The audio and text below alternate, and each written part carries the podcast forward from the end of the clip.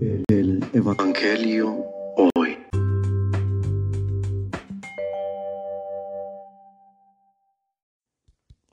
Del Santo Evangelio según San Marcos. En aquel tiempo se acercaron a Jesús los fariseos y se pusieron a discutir con él, y para ponerlo a prueba le pedían una señal del cielo. Jesús suspiró profundamente y dijo, ¿Por qué esta gente busca una señal? Les aseguro que a esta gente no se le dará ninguna señal. Entonces los dejó. Se embarcó de nuevo y se fue a la otra orilla. Palabra del Señor.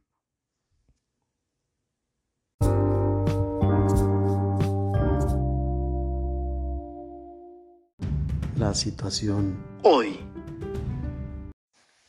La obstinación es una actitud propia de aquellas personas que no están dispuestas a abrirse a los demás, que no están dispuestas a ceder, bien sea su punto de vista, su postura o cualquier otra cosa que estén determinando en un momento dado.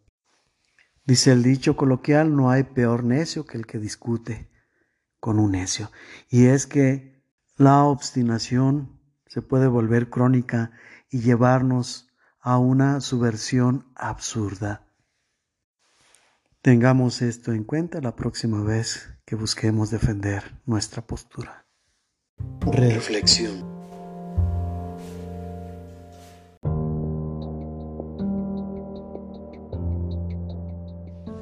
El suspiro profundo de Jesús del que habla Marcos nos deja entrever qué estaba ocurriendo en su interior con estos hombres que le pedían una señal.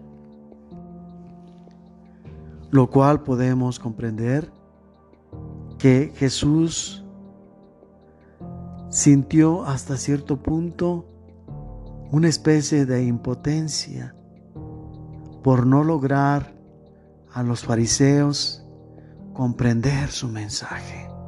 Era tanta la obstinación que estaban cegados de la mente y no eran capaces de comprender, porque no soportaban, o mejor dicho, no aceptaban que este hombre pudiera saber más que ellos y mucho menos pudiera tener una autoridad moral sobre ellos. Más bien se resistían a ello, por eso buscaban desacreditarlo, ponerlo en evidencia. Podemos fundamentar las numerosas veces que tenían estos desencuentros con Jesús en la frase para ponerlo a prueba, lo cual lleva implícito en sí un antecedente sucesivo que nos hace entender que ya había ocurrido veces anteriores este mismo suceso, como una manera de buscar otra alternativa, de buscar un método más para llevar a cabo los diferentes ataques que seguramente le hacían muy continuamente. Mismo que es complementado por la respuesta tajante de Jesús. Ya no tenía más recursos para hacerlos entender. Ya era inútil cualquier esfuerzo que pudiera hacer.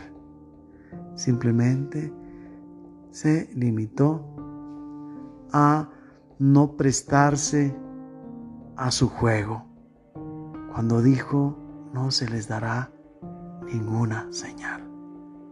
Simplemente afirmó una verdad sin más explicaciones.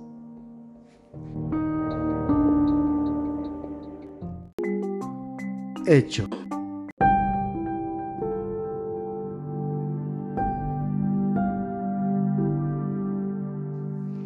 Esto nos sucede a nosotros cuando buscamos que Dios nos conceda algo simplemente por capricho y buscamos de una y otra manera hacer que Dios nos conceda lo que le pedimos, aunque no sea provechoso.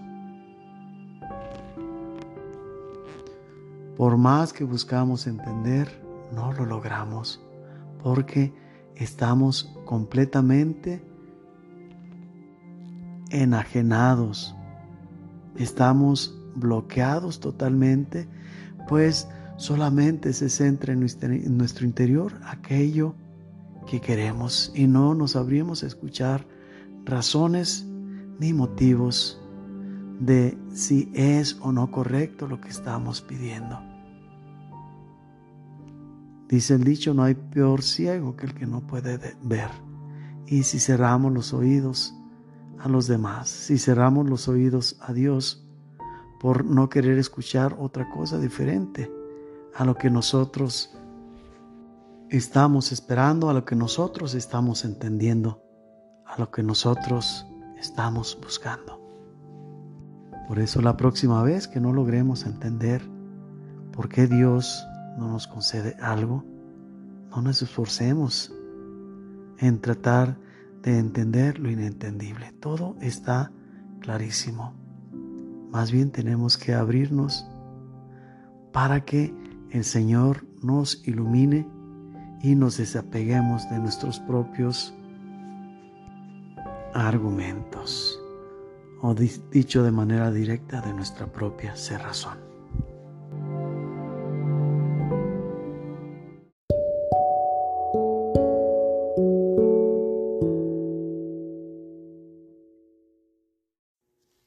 La bendición de Dios Todopoderoso descienda sobre ustedes y los acompañe siempre en el nombre del Padre, y del Hijo, y del Espíritu Santo.